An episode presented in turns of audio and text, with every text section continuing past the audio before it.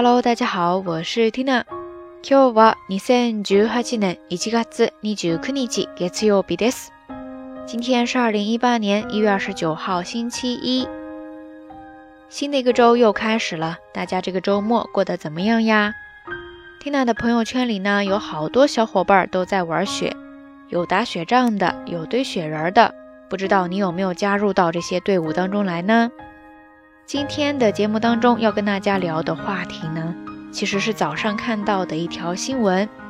身为女性同胞的自己，光是看到标题就很感兴趣，就点进去看了一下详细的内容。那今天我们来聊一聊生理假。说到女性的生理假，在日语当中呢叫做生理休假，生理休假，生理休假，汉字写作生理休暇。不知道你对这个概念熟不熟悉呢？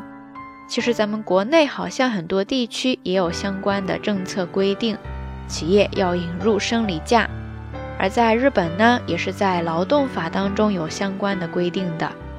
但是规定虽然是有，不过呢确实很特殊，再加上各种具体的情况，据说实际上真正请到过生理假的还不到百分之一，这个数字算是相当的低了。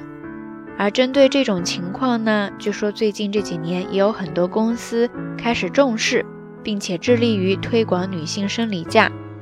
比方说，在二零一四年的时候呢，有一家叫做 Cyber Agent 的公司就独创了一种休假制度，叫做 FQ，FQ，FQ，写作假名的 F，再加上休息的休。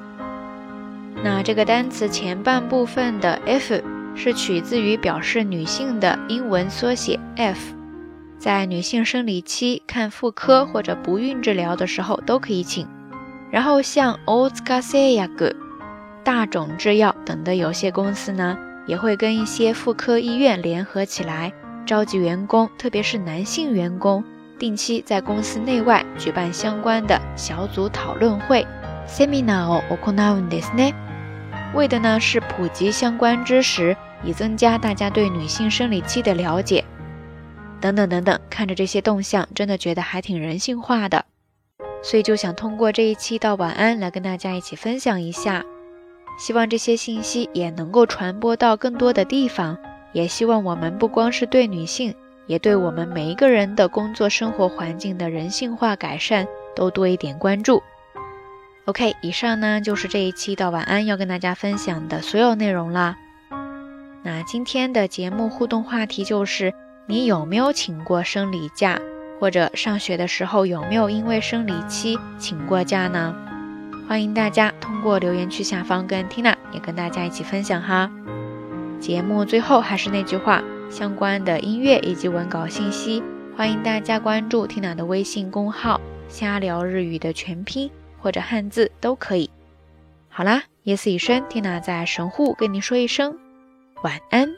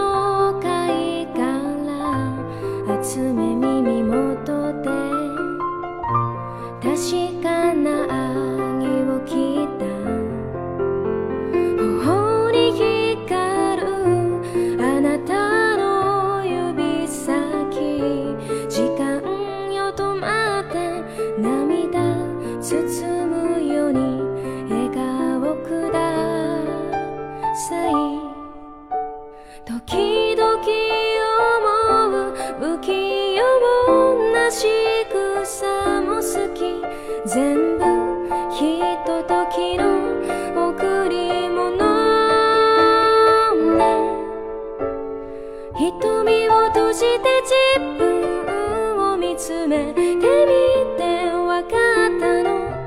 愛することをちぎって変わった私がいる。